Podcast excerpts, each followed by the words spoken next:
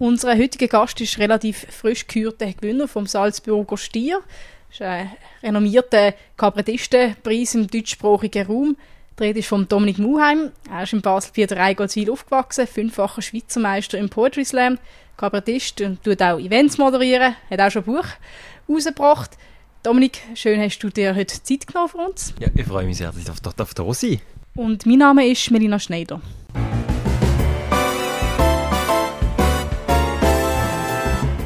Für Oberbier, der Podcast auf Prime News. Hören Sie entspannte Gespräche mit interessanten Persönlichkeiten aus der Region Basel. Unterhaltsam, überraschend und nie langweilig.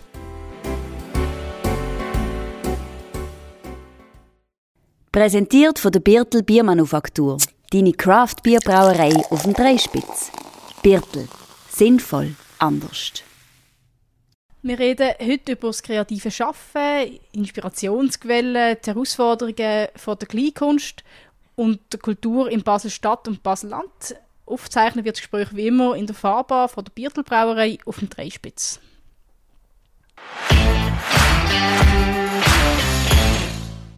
Dominik, ich habe es schon erwähnt, du hast den Salzburger Stier gewonnen. Was war die erste Gedanke? Wie hat sich das angefühlt? Ich habe ganz viele Gedanken gleichzeitig gehabt, weil ich habe es immer sehr, äh, fast, ich kann sagen, dramatischen Moment erfahren. Ich habe nämlich eine Veloreise geplant, zwei Monate lang. Also wirklich, also eigentlich also ein Jahr lang geplant, aber ich wäre zwei Monate unterwegs gewesen. Und äh, in der zweiten Woche ist meine Schaltung kaputt gegangen vom Velo und zwar komplett. Also ich bin zum Velomech in Glückstadt in Deutschland tatsächlich. Lustigerweise in Glückstadt. Ähm, und da hat das Velo angeschaut und gesagt, Herr Muheim, da können wir nichts mehr machen. Also hat es auf Hochdeutsch gesagt. Und äh, ich bin völlig am Ende gewesen, weil ich gewusst, das ist meine Reise, ich habe die so lange geplant und ich bin völlig deprimiert auf so einem Backsteinmühle gehockt und das Velo nebendran und ich gewusst, die Reise ist am Arsch. Und in dem Moment läutet das Telefon, unbekannte Nummern und ich denke so, ja super, jetzt das noch, ich nehme ab, sehr unmotiviert. Ich habe gesagt, ja, hallo, mir geht schlecht. und äh, dann habe ich erfahren, haben mir mitteilt, dass ich den, den Preis bekomme. Und das ist äh, so unerwartet gekommen, oder? Gerade noch in dem Moment, dass unterschiedlichste Emotionen gleichzeitig in mir gewütet haben. Ich habe es noch nie erlebt, so etwas. Es ist äh, ein, ein riesen Ereignis gesehen, die, die, die, die Nachricht. Hm. Und äh, mittlerweile freut es mich natürlich einfach extrem. Also, es ist zwar richtig abgegangen, was dann rausgekommen ist, was dann alle erfahren haben, habe ich gestaunt, das ist zwei Tage lang, nein, drei Tage lang, hey, es sind Nachrichten gekommen von allen Himmelsrichtungen gleichzeitig. Aufmerksamkeit, ich habe das auch noch nie erlebt. So viel Aufmerksamkeit. Äh, nur gute Sachen, weißt du, aber dann gleich auch, also, ihr denkt, hey, wenn du so eine Person vom öffentlichen Leben, wenn du eine prominente Person bist und das immer hast, die ganze Zeit so viel Aufmerksamkeit, das musst du auch aushalten so. Aber auch das, ich habe versucht zu genießen und ähm, freue mich jetzt wahnsinnig. Nicht zuletzt auch, weil ich jetzt ganz viele Anfragen bekommen habe für mein neues Programm. Also, ich habe Freude. Es ist gerade lustig, oder, dass es so eine Situation ist ähm, mit dem Velo, so eine skurrile Situation ist ja viel in deinen Programmen auch eben so Alltagsbeobachtung oder ein bisschen tust noch verstricken. Passt irgendwie auch gerade zu dem, aber, aber der Preis ist das für dich jetzt eher sagst das ist jetzt auch eine Bestätigung für, für meine Arbeit, das, was ich in den letzten Jahren gemacht habe, oder sagst du, mit dem hätte ich gar nicht gerechnet. Es ist so eine, ja, eine Auszeichnung, die jetzt wirklich ähm, wenige bekommen und das ist schon eine grosse Ehre. Man hat den Preis, wenn man in der Kleinkunst unterwegs ist, wenn man solche Texte schreibt für Bühne und Gabriel-Programm hat, dann wir den Preis schon auf dem Schirm, irgendwann durch. Man weiss, den Preis gibt's, aber man sieht auch, wer alles schon bekommen hat und man sieht auch, wer alles könnte bekommen.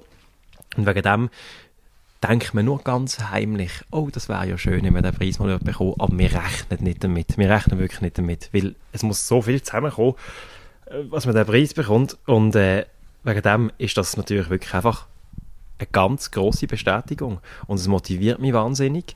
Ähm, es macht mir einen gewissen Druck natürlich, wenn ich sehe, wer ihn schon bekommen hat. Ähm, aber ich nehme es so ein bisschen als, als, als, als Schub, als Motivationsschub für das neue Programm, das ich jetzt gerade am Schreiben bin, das nächstes Jahr kommt. Und äh, ja, freue mich auch, dass ich es einfach schon spielen kann, dank dem Preis. Mhm. Ich habe es noch lustig gefunden, habe dann geschaut, oder? ich glaube, es ist jetzt im Oktober bekannt geworden, dass du es gewonnen hast. Und dann schaue ich so, ja, im Mai wird dann der Preis überreicht. Und dann habe ich gedacht, ja, wie ist das, wenn man so lange auf den Preis warten Dann haben wir vielleicht fast Angst, es wird dann wieder weggenommen, wenn man so viele Monate muss auf den Preis warten ja, das Gute ist, das wissen jetzt ja schon alle. Von dem, von dem her äh, ist es schon mal gut, das ist schon mal das. Aber ja, äh, es ist nicht nur ein Warten drauf. Das Fiese ist ja auch, ich darf auftreten an dieser Preisverleihung, 40 Minuten, also das ist eigentlich toll, das ist eigentlich toll. Ich meine, Material habe ich genug, das ist nicht das Problem. Aber, wie der Preis eben jedes Jahr in Deutschland, Österreich und der Schweiz vergeben wird und auch in allen Radiostationen dann ausgestrahlt wird, da oben, äh, muss ich auf Hochdeutsch auftreten. Und äh, ich meine, wir können alle Hochdeutsch, es geht ja, wir kennen es, es funktioniert schon, aber ich bin halt wirklich, ich habe mich auf das Mundart spezialisiert, gerade auf der Bühne. Also, ich bin seit fünf, seit sieben Jahren, tue ich noch Mundart auftreten, jeden Bühnenmoment rede ich Schweizerdeutsch. Und das wird eine grosse Herausforderung, das Ganze übersetzen, auch weil vielleicht gewisse Sachen verloren gehen. Und äh, weil es eben das Jahr, äh, nächstes Jahr gerade noch in Olten ist, also vor einem Schweizer Publikum, ist es gerade doppelt komisch, habe ich das Gefühl. Weißt du, wenn ich in Deutschland wäre, wie normalerweise, oder in Österreich, dann würde es ja Sinn machen, dieses Zeug übersetzt. Aber jetzt ist es gerade, ja, auch, auch ein Abenteuer wird Aber ich freue mich eigentlich trotzdem drauf. Also auch eine Art der Premiere. Mhm. Und einfach, ja, ich frage mich gerade, wenn das ist, was mal, ich bin mal bei einem, beim Programm von der Hazel gewesen, was in Bern war. Yeah. Dann war natürlich auf Schweizerdeutsch gewesen, und dann habe ich mal eins geschaut auf, auf, auf Hochdeutsch und es ist beides lustig, aber es funktioniert beides anders irgendwie der Humor. Sie haben beim, also beim Schweizerdeutschen Programm irgendwie dann anders an einer anderen Stelle gelacht oder aus anderen Gründen auch als beim Hochdeutschen, oder? Hast du das Gefühl, dass es, du musst, du musst anders, ähm, musst es anders überbringen? Ja, es gibt natürlich gewisse äh, Sätze, gewisse Pointen, wo, wo definitiv nicht mehr so funktionieren, wie sie an der Schweizerdeutsch funktionieren. Also schau jetzt, ich, so eine von meinen Lieblings, ich tue mega oft ähm, einfach Leute zuhören im öffentlichen Verkehrsmittel, in öffentlichen Verkehrsmitteln, also in, in solchen Zügen, wie wir jetzt gerade drin sitzen, in so einem Wagen, oder sehr gerne zu und dann die Sachen aufschreiben. Und ich dem, bin ich mal, äh, in Liestl habe ich mal einem älteren Herr zugelassen, der geflucht hat. Und der hat dann eben Sachen gesagt wie, äh, am Telefon, ah, nein, sagt es, da läuft mir der Schuh ins Elsass. Da spaltet sich der Grashalm im Garten. Hey, das sehe ich. Das sehe ich so verdrüllt. Wenn der einen Nagel frisst, dann schießt er eine Schraube. Und das finde ich sehr schön zum Erzählen auf der Bühne, aber auf Hochdeutsch funktioniert wie nicht. Genau, du bist eigentlich ursprünglich bekannt worden durch den, Poetry Slam, wenn es mal recht ist, und bist fünfmal Vizemeister geworden. Ist das immer noch, sagst du immer, das ist meine Lieblingsdisziplin, da fühle ich mich am wohlsten? Oder ist das, ist das gar nicht mehr so? Also ich schätze die ganze Slam-Szene extrem, weil ohne die wäre ich nicht da. Lieblingsdisziplin ist es aber schon lange nicht mehr. Wieso? Weil du kannst dort nur fünf Minuten lang auftreten. Das ist eine Zeitlimite von fünf bis höchstens sechs Minuten. Und das Slam, da lebt ja davon, dass das Publikum die Auftritte dort bewerten. Da werden Notenblöcke verteilt im Publikum. Ganz spontan, irgendwelche Leute haben so einen Notenblock und haben nach jedem Text eine Note auf. Und es hat einen gewissen Reiz, der Wettbewerb, oder? Besonders auf das Publikum. Und gerade wenn man anfängt, ist das eine Bühne, die man sich ausprobieren kann. Man hat einen kurzen Auftritt, man kann einen neuen Text vorlesen, man sieht dann auch gerade, ob das ankommt oder eben nicht ankommt. Und mittlerweile, wo ich mir natürlich gewöhnt bin, dass ich obenfüllend darf auftreten im Kleintheater und Co., äh, sind natürlich fünf Minuten plötzlich wahnsinnig kurz. Und ich, ich schätze es natürlich, wenn ich eine Stunde lang oder noch länger vor einem Publikum sein und dann mit dem Publikum eine Beziehung aufbauen und in einen Groove reinkommen, in einen gewissen Flow, wenn man sich kennenlernt, du hast dann ganz viele Möglichkeiten, oder? Auch vom Rhythmus, vom Programm her. Da kann es mal sehr lustig sein, aber es darf auch mal ein bisschen poetisch werden. Und beim Slam musst du das eigentlich alles auf fünf Minuten abpressen, oder? Und wenn du dann nicht reinkommst in den fünf Minuten, dann, dann kommst du auch nicht rein und dann ist es vorbei.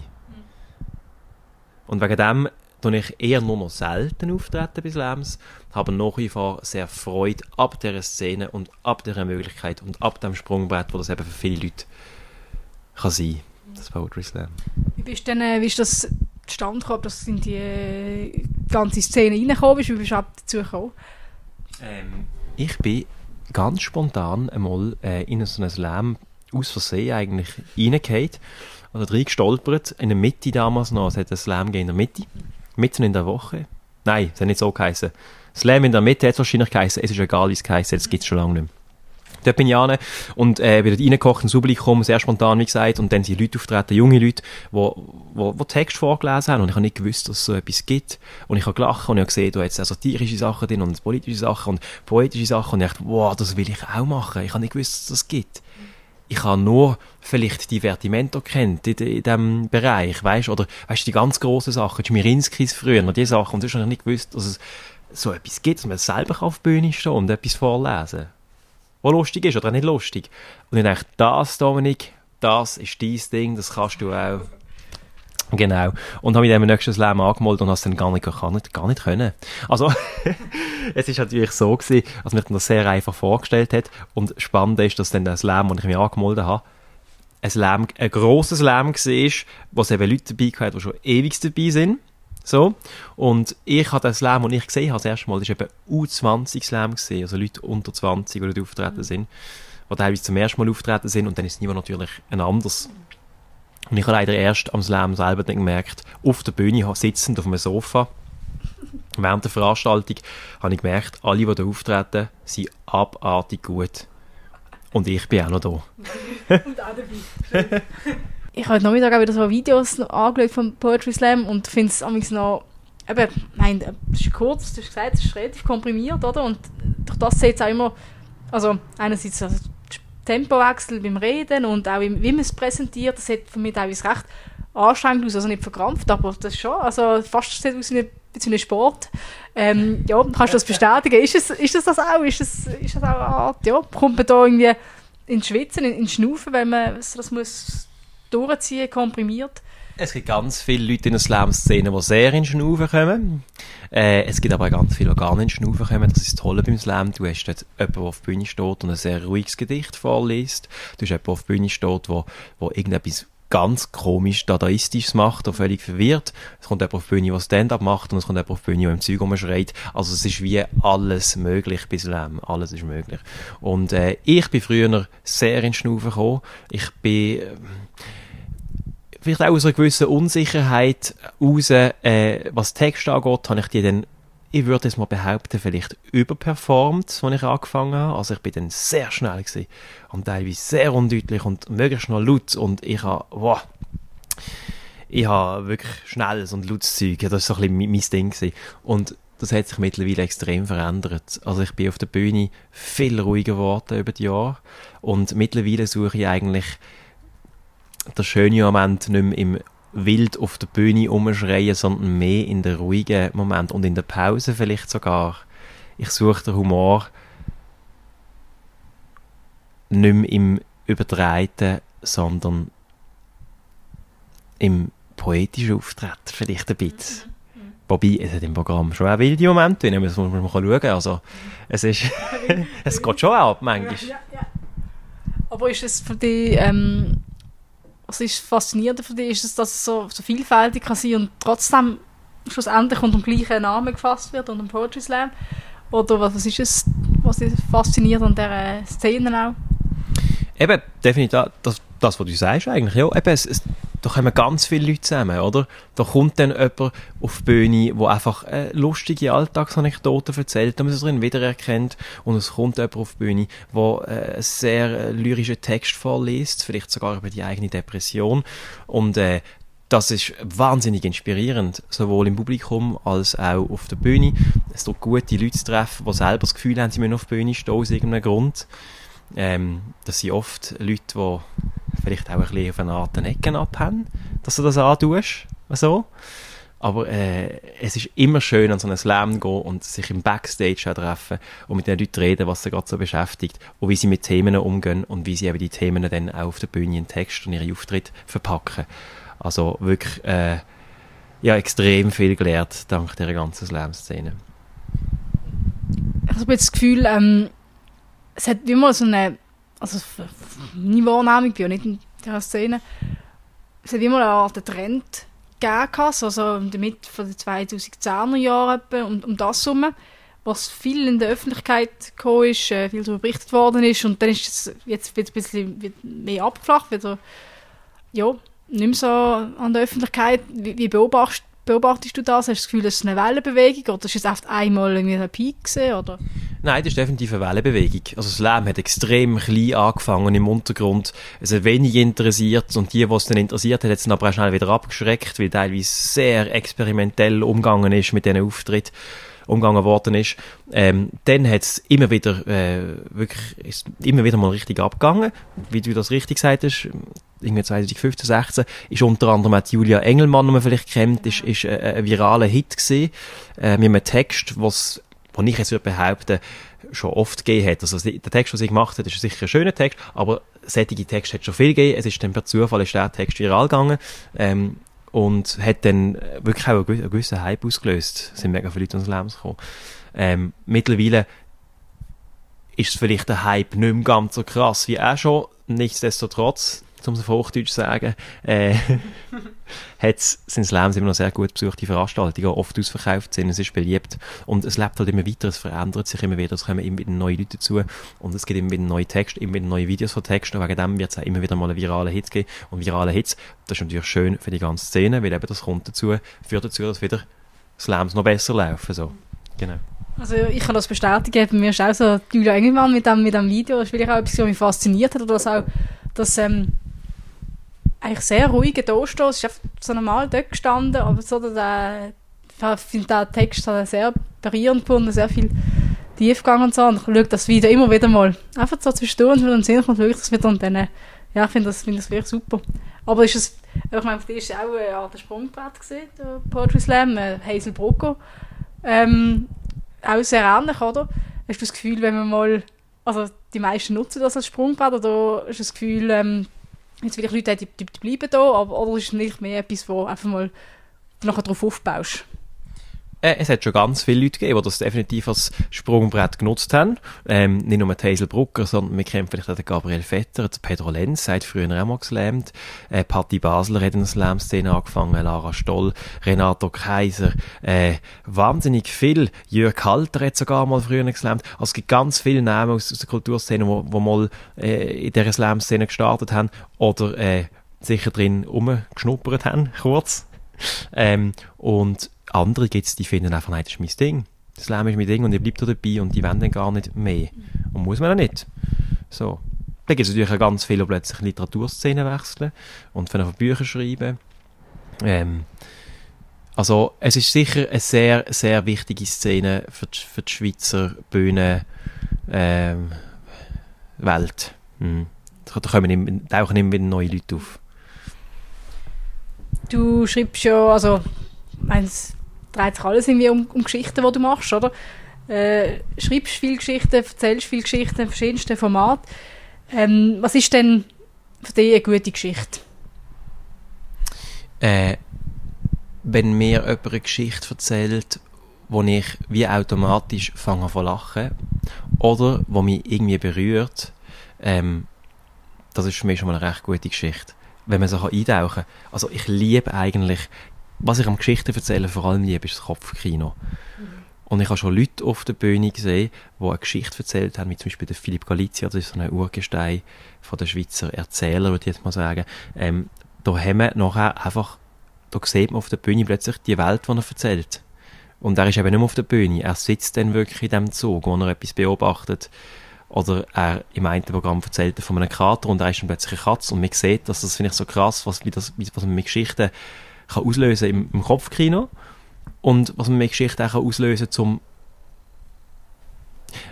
also ich verstand ganz viele Sachen, die ich nicht verstand, nur dank Geschichten. Oder wenn mir, wenn, wenn mir Leute Geschichten erzählen, die von jemandem kommen, äh, von einem Bereich kommen, den ich, ich, wenn ich, wenn ich vielleicht nicht kenne, dann habe ich noch einen Einblick in, in, in den Bereich. So. Also Geschichten haben auch eine Macht, habe ich das Gefühl. Mhm. Wenn man sich besser versteht wenn man Geschichten hört von den Leuten? Ich, habe, ich bin auch jemand, der gerne Geschichten erzählt. Und ich denke immer, jetzt tue ich das von meinen Kolleginnen und Kollegen, das immer schön verpacken, oder? Und dann mache ich ja, schaue das ein bisschen dramatisch aufbauen, also nicht gerade direkt erzählen, um was es wirklich geht. Und heisst aber immer, Marina, komm auf den Punkt, ähm, was erzählst du jetzt so lange, erzähl einfach, um was es geht, oder? Und ich denke, es ist die Frage, entweder mache ich etwas falsch, oder ich habe das falsche Publikum.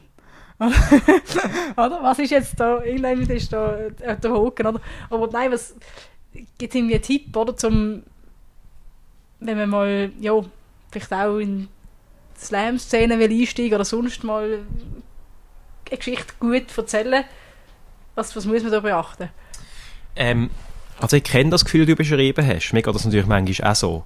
Ich tue extrem gerne etwas, was ich gerade erlebt habe oder beobachtet habe, versuche in eine Erzählung zu packen und es dann meinen Leuten zu erzählen. Und wenn ich halt merke, jetzt sind sie nicht dabei oder sie sagen auf den Punkt, dann weiss ich, jetzt habe ich schon verloren. Mhm. Jetzt muss ich die Geschichte nochmal neu aufbauen, mhm. schleifen, einen Teil weglassen, oder? Ähm, du musst die Leute irgendwie abholen mit der Geschichte und das eine Geschichte muss sich auch können weiterentwickeln Also wenn man es das erste Mal erzählt, ist es noch nicht so gut sein, dann wenn man es zum dritten Mal, vierten Mal, fünften Mal erzählt.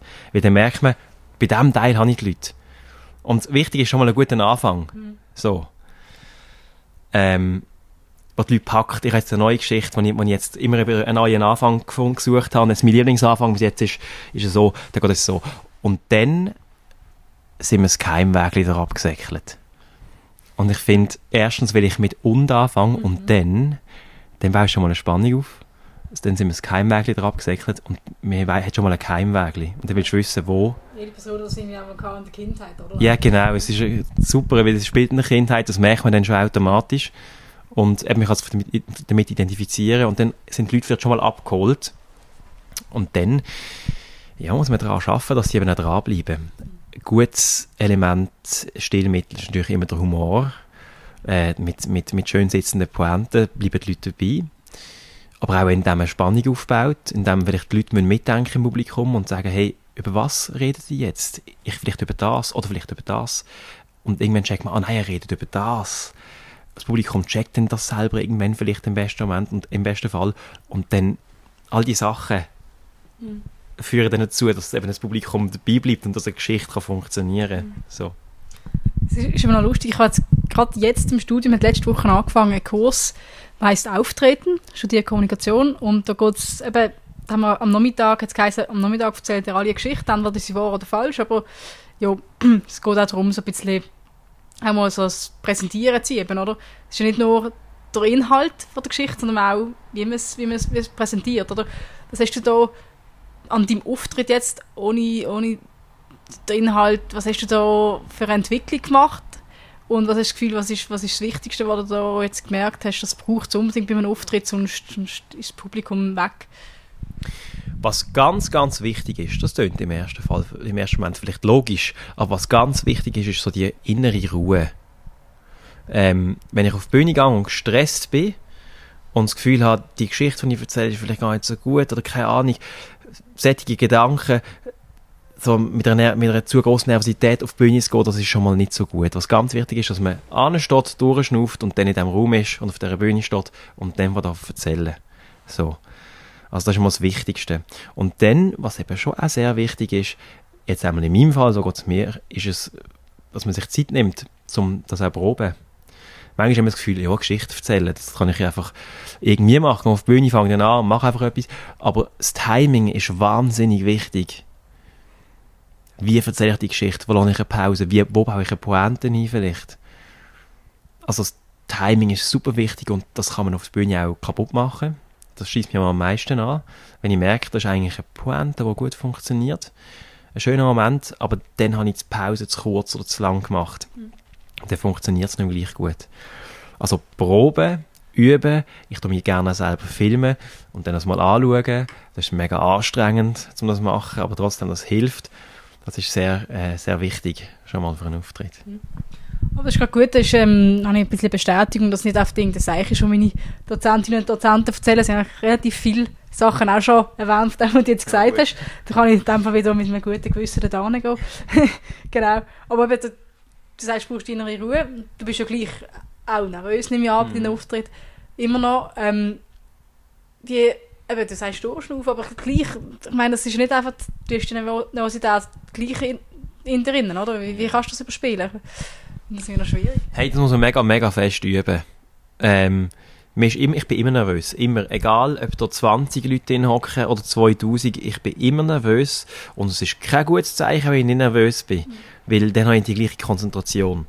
Ähm, die Nervosität wird sogar jeweils so stark bei mir, dass ich fünf Minuten vor dem Auftritt denke, jetzt Dominik, nimmst du dein Zeug, gehst aus dem Backstage, steigst im nächsten Zug und fahrst weit weg und kommst nie mehr zurück. Ähm, das ist ein schlimmer Moment vor dem Auftritt, und man denkt, wieso mache ich das? Ich bin so dumm. Sobald ich aber auf die Bühne gehe, entsteht wie eine, komme ich, das ist wie so eine Art Boost. Da ist plötzlich alles anders. Da sind die Leute da, da sind die Scheinwerfer da und ist da steht. Und ähm, dann ist eben mittlerweile mit der Erfahrung, kannst du dann irgendwie zuerst mal durchschnaufen. Du musst dich wohlfühlen auf der Bühne. Und du musst, das, was so ein Trick ist, ist einfach Ja sagen zu zum Moment. Ja sagen ist nicht immer gut im Leben, aber auf der Bühne ist es durchaus gut, weil man merkt, der Mikrofonständer, der ist jetzt falsch eingestellt und ich muss den zuerst noch richtig einstellen. Das kann schon mal Panik auslösen am Anfang, das ist ganz schlecht. Aber wenn man sagt, ah, der Mikrofonständer ist nicht gut eingestellt, ich versuche das jetzt mal, lasse mir die Zeit dabei und wenn etwas schief läuft, ist es vielleicht sogar schon eine erste kleine Pointe. so. Also wenn man so auf die Situationen zugeht, ist es schon mal sehr hilfreich, um dann eben Nervosität ein bisschen zu vergessen und zu sagen, ich habe jetzt einfach Spass auf dieser Bühne, ich genieße es jetzt einfach und ich versuche das Beste daraus zu machen. Und es ist eben auch, ich glaube, da können mal ein bisschen unterschiedlich mit um, der droht, äh, zum Publikum zu finden, oder? Also du hast jetzt äh, auch schon Programme irgendwie gesehen, wo du irgendwie anfängst mit irgendwie, hast das, kennst du das auch oder so, mit direkt das Publikum anzusprechen? Oder was sind so deine, deine Mittel, wo, wo du das Gefühl hast, mit dem kann ich das Publikum immer holen? Ähm, ja, es gibt so gewisse, gewisse, gewisse so kleine Anfangssätze, so kleine Anfangspointe. Ich tue immer gerne mit einer kleinen Pointe einsteigen. Ähm, gerade wenn ich einen kürzeren Auftritt habe, einfach als mal das Publikum da ist und merkt, ah, es könnte lustig werden, ich kann jetzt lachen. Und äh, nachher tue ich aber das Publikum sehr gerne auch ein bisschen versuchen, ähm, zu führen für gerade ruhigere Momente, wo dann vielleicht eben gerade bewusst keine Pointe mehr kommt. Und schaue dann, ob, ob das Publikum kann mitnehmen kann, so etwas. Gerade wenn man ins Programm kommt, schauen, dann fängt das vielleicht teilweise lustig an und hat einen vielen Moment, wo man kann lachen kann, aber es wird plötzlich einmal un, unerwartet ruhig oder unerwartet vielleicht auch verwirrend oder ja, oder halt einfach auch poetisch und mein Ziel ist immer, dass ich das Publikum so mitnehmen kann. Aber es ist sicher cool, wenn man mit der, also ich, so meine Strategie mit einer Pointe anfangen, ich sage zum Beispiel, ich komme zum Beispiel auf die Bühne und sage, äh, manchmal fühle ich mich sinnlos wie ein WC-Bürstchen in einem Toi-Toi-Häuschen. Und das ist so, so ein poetisch trauriges Bild, wo man sich vielleicht damit kann identifizieren und vielleicht sogar muss lachen.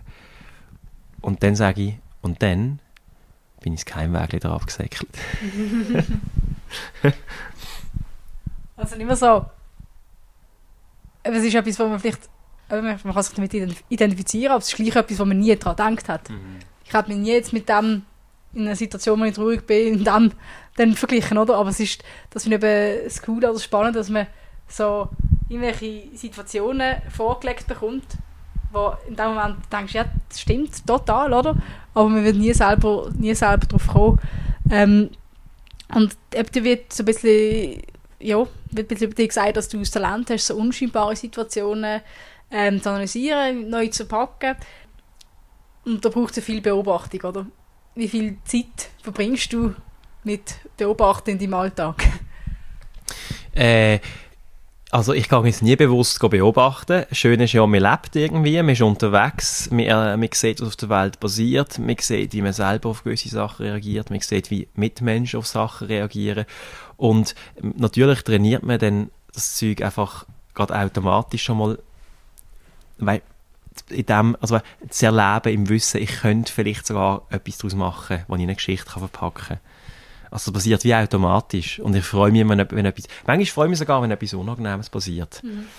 Wenn ich, das ist jetzt eine mega dumme Situation. Ich habe gerade anstatt Benzin Diesel in das Auto rein gefüllt, wo eigentlich am Kinderheim gehört. Lange Geschichte. Also, es ist eine lange Geschichte. Es ist leider eine wahre Geschichte. Ich muss es nicht ausführen, aber ich freue mich dann im, immerhin ein bisschen im Hintergrund, weil ich weiss, kann man vielleicht etwas daraus machen.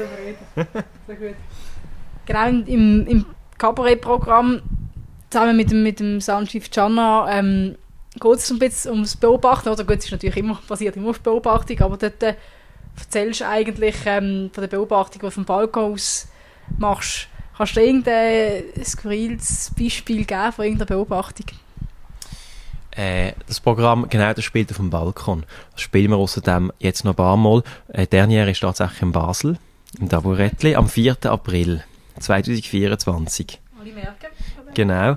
Ähm, und das geht tatsächlich eben darum, dass man vom Balkon steht und einfach die Welt beobachtet. Und die Welt ist groß, sogar die kleine Welt vom Innenhof ist eben schon groß. Und dort gibt es schon ganz viele kleine Sachen, die man dann eben erzählen kann. Zum Beispiel im Innenhof Dort hängt rechts oben am Balkon hängt eine, eine ausbleichte orange Fahne, wo groß Ja drauf steht. Und am anderen, auf der anderen Seite am Balkon hängt eine ausbleichte rote Fahne, wo groß Nein drauf steht. Also am anderen Balkon. Und die Fahnen, die hängen sich gegenüber die ganze Zeit und haben nichts anderes zu tun, als sich einfach die ganze Zeit widersprechen. Und das finde ich einfach schon so eine schöne Beobachtung.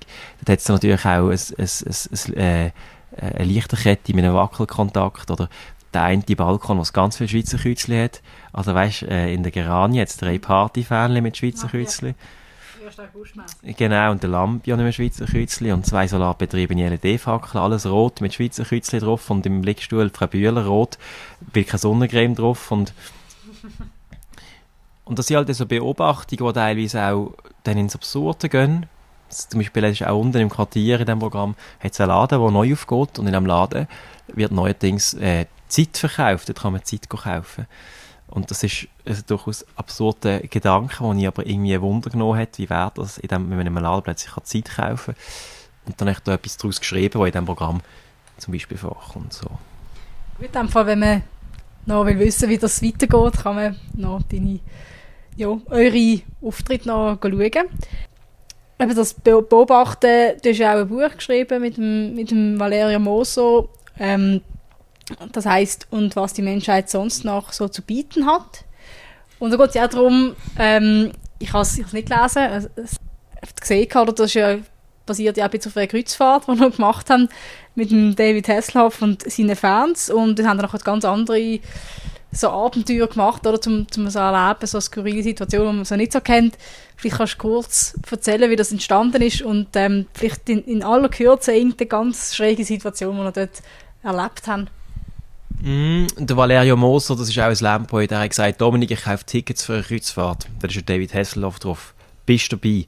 Und ich also gesagt, im Slam Backstage, ja, eh bin ich dabei. Und ich habe gedacht, der kauft die Tickets eh nicht. Und er hat sie dann gekauft. Und dann äh, haben die Tickets gehabt und ich habe gedacht, jetzt gehen wir wirklich auf ein Kreuzfahrtschiff von David Hasselhoff. Und wir sind nicht drauf gewesen und wir haben einfach am ersten Tag gemerkt, da passiert Zeug. Da muss man aufschreiben. Ich muss einfach aufschreiben, was da passiert. Und dann haben wir angefangen, das wirklich eins zu eins mit Spruchnachricht haben wir uns die skurrile Situationen zugeschickt, haben das dann notiert und haben am Oben das alles aufs Blatt gebracht und auf Facebook veröffentlicht und das ist sehr gut angekommen. Und dann haben wir angefangen mit dem Tagebuch, sieben Tage lang. Ganz viele absurde Momente hat es dort gegeben. Äh, der David Hasselhoff ist zum Beispiel einmal auf die Bühne gekommen und hat seinen eigenen David Hasselhoff-Fangesang angefangen, indem er einfach laut David Hasselhoff, Dave, und alle haben dann mitgerufen so und dann haben alle auf die Bühne gehen, High Fives gegeben, wirklich. Also alle 600 Leute mit so Musik, mit dem grössten Hit von ihm, Country Roads. Ähm, hat er selber gesungen. Er hat viel Covers, das ist lustig, auch Looking for Freedom, außerdem. Der berühmteste Song von ihm, der ist gar nicht von ihm, der hat es vorher schon gegeben tatsächlich, das habe ich bis dann nicht gewusst. Aber der hat er so oft gesungen auf dem Schiff, Looking for Freedom, so oft, dass mir am Schluss der Song wirklich gefallen hat. Ähm, und äh, alle haben einfach High Five gegeben. Ich bin dann so nervös, dass ich die Hand verfehlt habe, vom David Hasselhoff. Äh, und dann hat es natürlich auch den Heiratsantrag gegeben. Vor dem David Hasselhoff haben sich zwei Leute äh, den Heiratsantrag gemacht. Jemand anderes hat sich äh, die, seine Unterschrift tätowieren, die er ihr aufs Bein gemacht hat. Es ist wirklich ein absurd, eine absurde Sache gewesen. Ich kann alles sehr genau nachlesen in diesem Buch. Und eben, dann haben dann auch andere so, extra so bewusst so Situationen gesucht. Was ist denn alles, was ist denn noch passiert? Eben nachdem wir gemerkt haben, dass es gut ankommt mit diesen Bericht, haben wir solche so, so Orte versuchen, wie zum Beispiel, äh, wir sind an das grösste Hippie-Festival von Europa, wir sind an eine äh, Lebenskraft, das ist eine esoterische Messe in Zürich, wir sind an die Waffenbörse in Luzern, äh, wir sind an die Fondue-Weltmeisterschaft, äh, wir sind an ganz vielen Orten, haben uns dort ganz bewusst, ganz naiv reingeworfen, ohne Vorbereitung, einfach zum schauen, was passiert, wenn man an so einen Ort geht, äh, wie wirkt das auf einem, was beobachten wir und wie verhalten wir uns in den Situationen. Und da ist sehr viel schönes Zeug entstanden, äh, wo ich heute, wenn ich es durchlese, habe ich das Gefühl, habe, krass, das ist wirklich passiert. es tönt so unglaubwürdig teilweise, aber es ist leider alles wahr. meine gesagt der, der, der Kurs, oder? Haben alle meine Geschichten erzählen und dann habe ich auch gedacht, das sind, was sie an mich erzählt haben und es hat sich nachher wirklich entpuppt, dass es wahr ist. Ich dachte, das ist großartig, was, was die Leute alle erleben. Das ist wirklich etwas, ich habe dann die Geschichten allen Kolleginnen weitererzählt, weil es einfach total lustig ist. Es kommt aber nicht bei allen Geschichten gleich, gleich über, wie es dann erlebt hast, weil ja, die einen die das extrem gut auch schon vom Auftritt her gemacht. Das ja. ist überzeugend und die anderen haben so einen schrägen Inhalt von der Geschichte, die einfach nicht dort stehen und es einfach so ganz trocken abzählen, dass es auch schon lustig ist. Ich habe es mega spannend gefunden.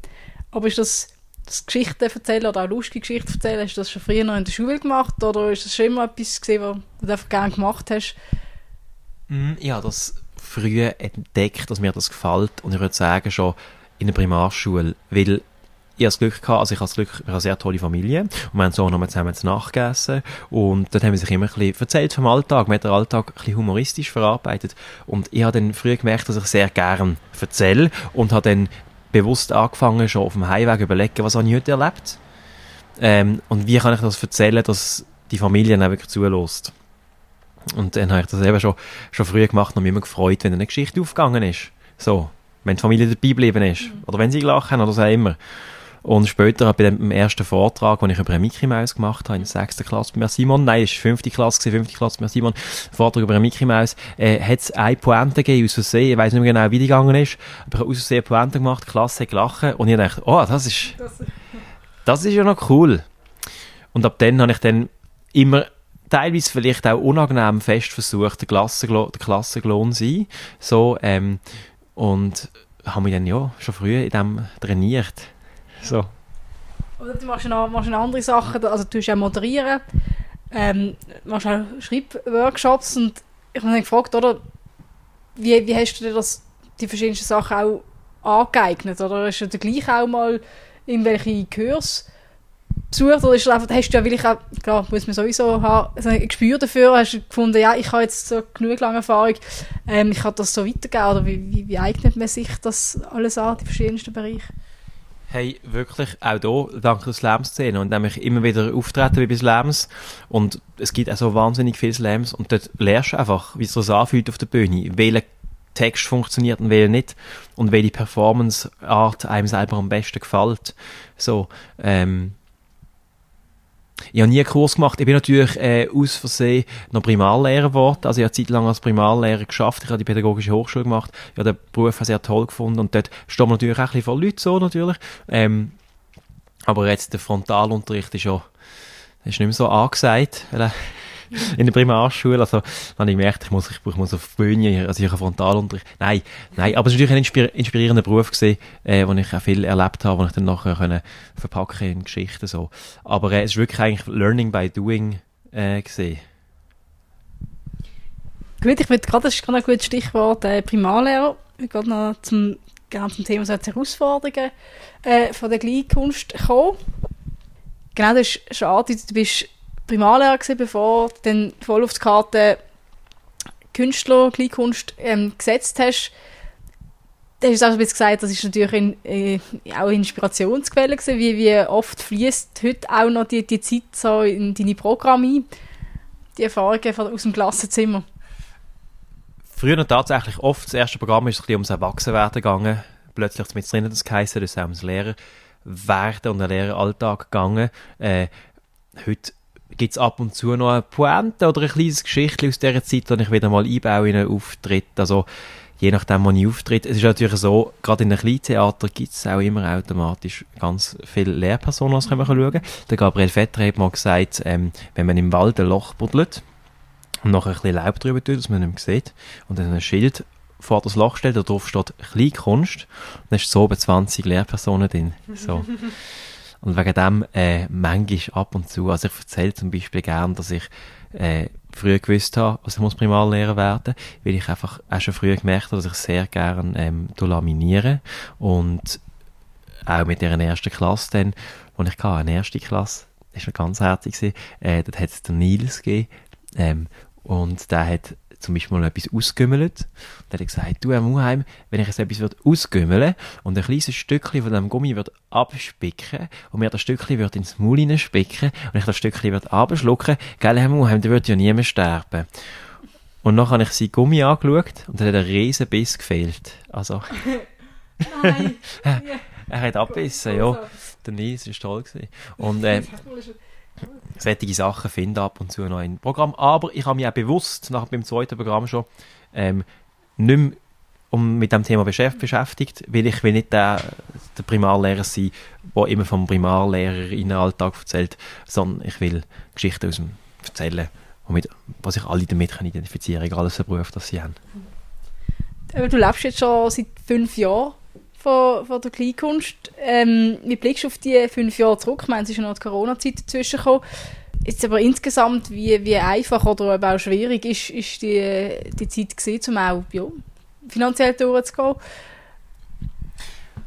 Das ist ein ganz, ganz, wie für alle, ist es ein schrecklicher Moment gewesen, wo ich mich gut erinnere. 2020, als geheißen hat, Sachen werden langsam abgesagt, haben wir zuerst das Gefühl gehabt, ja, die Sachen werden abgesagt, aber meine werden schon nicht abgesagt, meine gehen dann schon. Und dann sind auch meine Sachen alle abgesagt worden. Ich hatte einen super Frühling gehabt, hatte ganz viele tolle Aufträge gehabt, alles weg. Bin daheim auf dem Sofa gehockt. Äh, ich habe den ganzen Tag nicht gegessen gehabt, das weiss ich noch, weil, so, weil es so schlimm war, alles. Und ich dachte, Scheiße, ich habe mich selbstständig gemacht vor, vor einem Jahr und jetzt das und alles ist weg. Und das ist äh, wirklich äh, eine Schockstarre, ist das kurz gesehen, äh, wie für viele andere auch.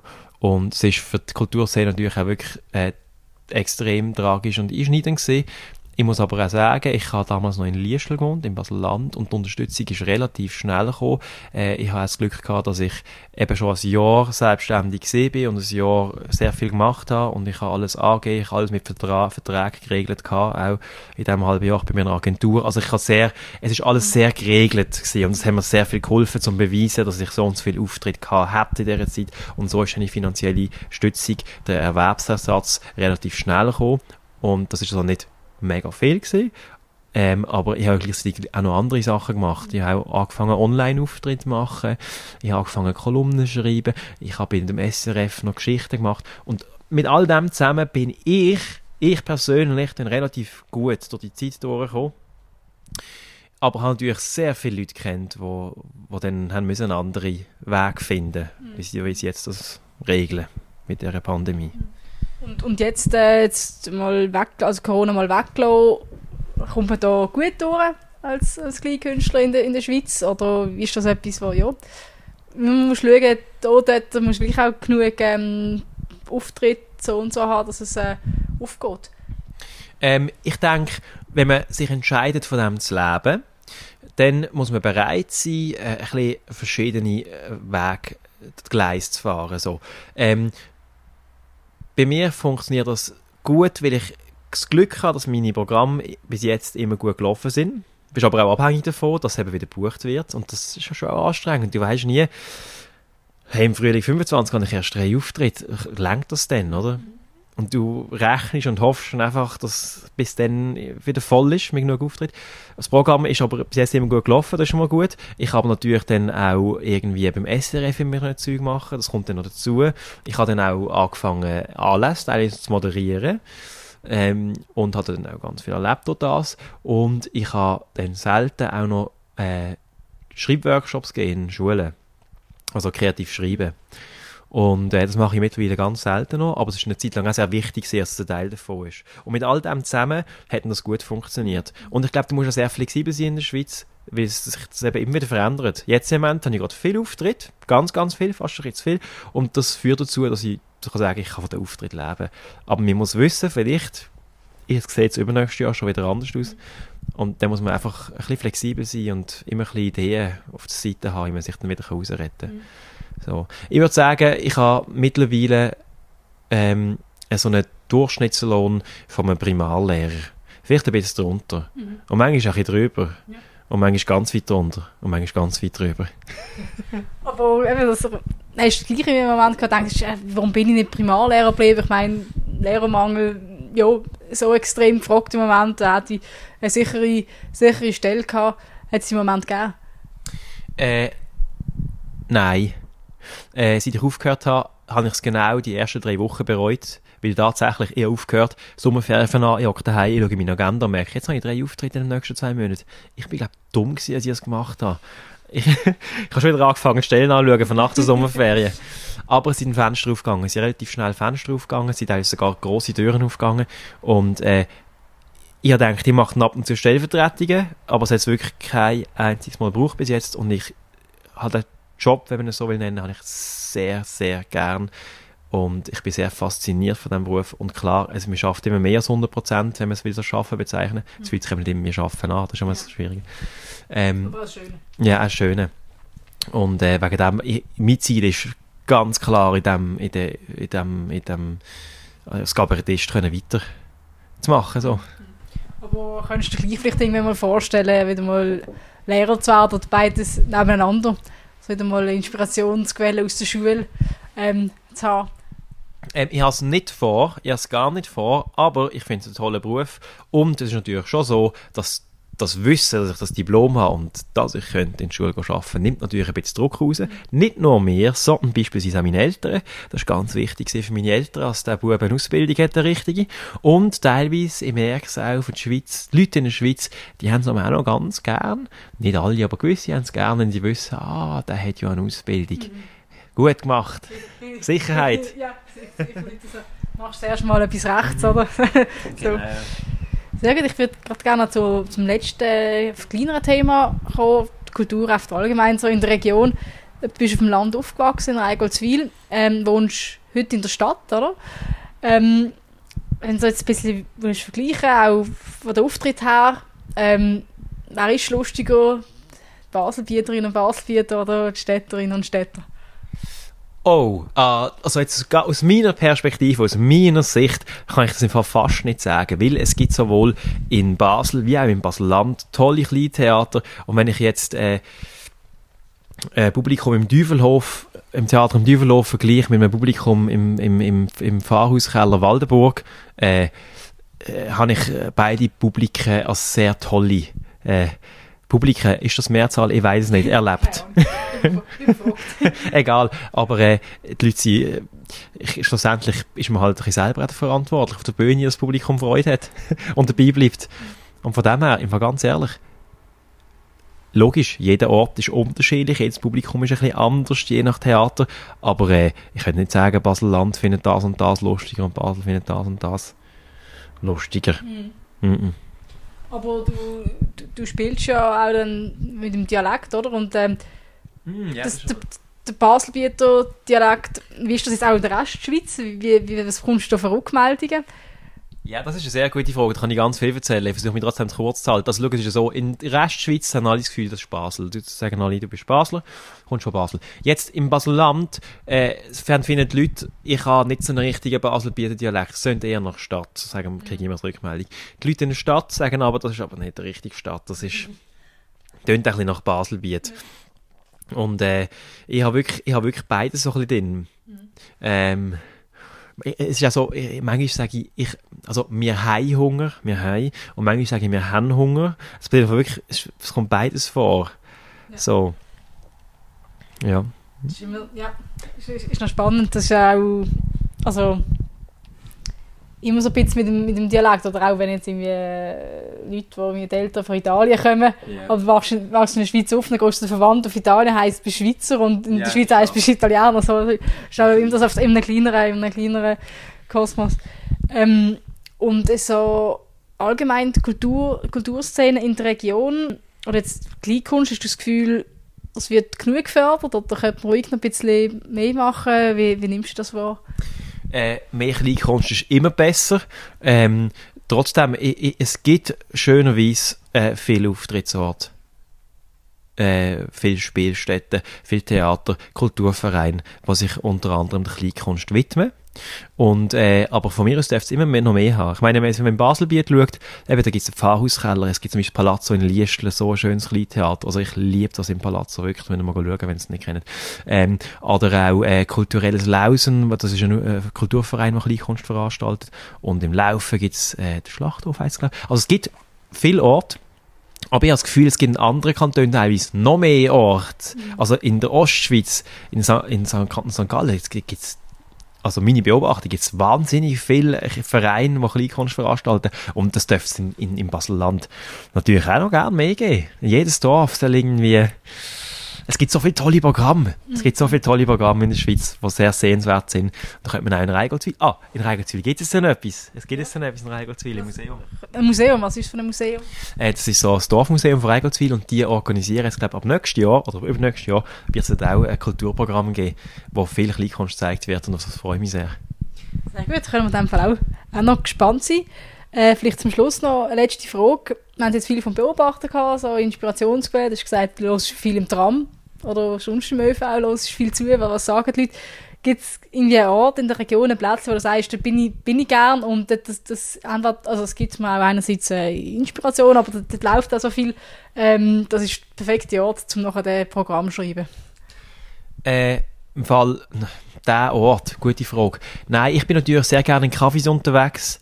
Äh, ich tue aber auch sehr gerne auf der Stadt spazieren oder eben durchs Dorf und da gibt's an jedem Ecke, überall gibt's eben Geschichten, die einem anhüpfen. So, und äh, von dem her können es nicht der eine Ort äh, sagen. Natürlich ist es schon so, dass, dass es im öffentlichen Verkehrsmittel oder einen Kaffees, da gibt's viel zum Losen und Beobachten. Und wenn wir jetzt schon bei Basel und Basel-Land sind, ich war letztens im Brattelen in Kaffee am Bahnhof und es hat geschneit gehabt. Es hat geschneit und es hat auch in Basel geschneit gehabt. Und ich bin im Brattelen, in einem Kaffee gesehen und sie haben mir einen Kaffee rausgelassen und haben beide im Fenster geschaut und es hat geschneit und hat sich folgender Dialog hat sich abgespielt.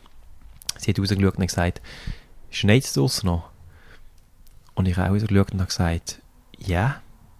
Und ich war ruhig, gewesen, unangenehm. Und wenn mir nichts Besseres eingefallen ist, habe ich dann gesagt, zu Basel schneit es auch. Und dann hat sie gesagt, das interessiert mich nicht. Echt schön. Kann ich aufschreiben. so gut. Gut, mit, mit dem, dieser kleinen Szene, die wir durch den Podcast heute abschließen. Dominik, vielen Dank, hast du heute Zeit genommen. Danke auch vielmals, hat mich gefreut. Und euch daheim vielen Dank fürs Zuhören. Wenn es euch gefallen hat, dann könnt ihr unseren Podcast auf allen gängigen Podcast-Kanälen gerne abonnieren oder natürlich auch ein Prime News Abo machen. Da würden wir uns sehr freuen. Und wenn ihr irgendwie Tipps habt oder eine Idee, wer mal könnte ins Eurobier kommen, könnt ihr uns gerne schreiben. Wir freuen uns und bis zum nächsten Mal.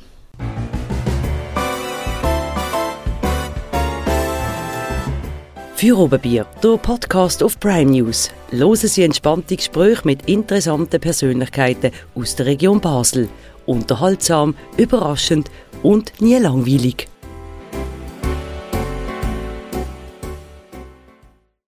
Präsentiert von der Birtel Biermanufaktur.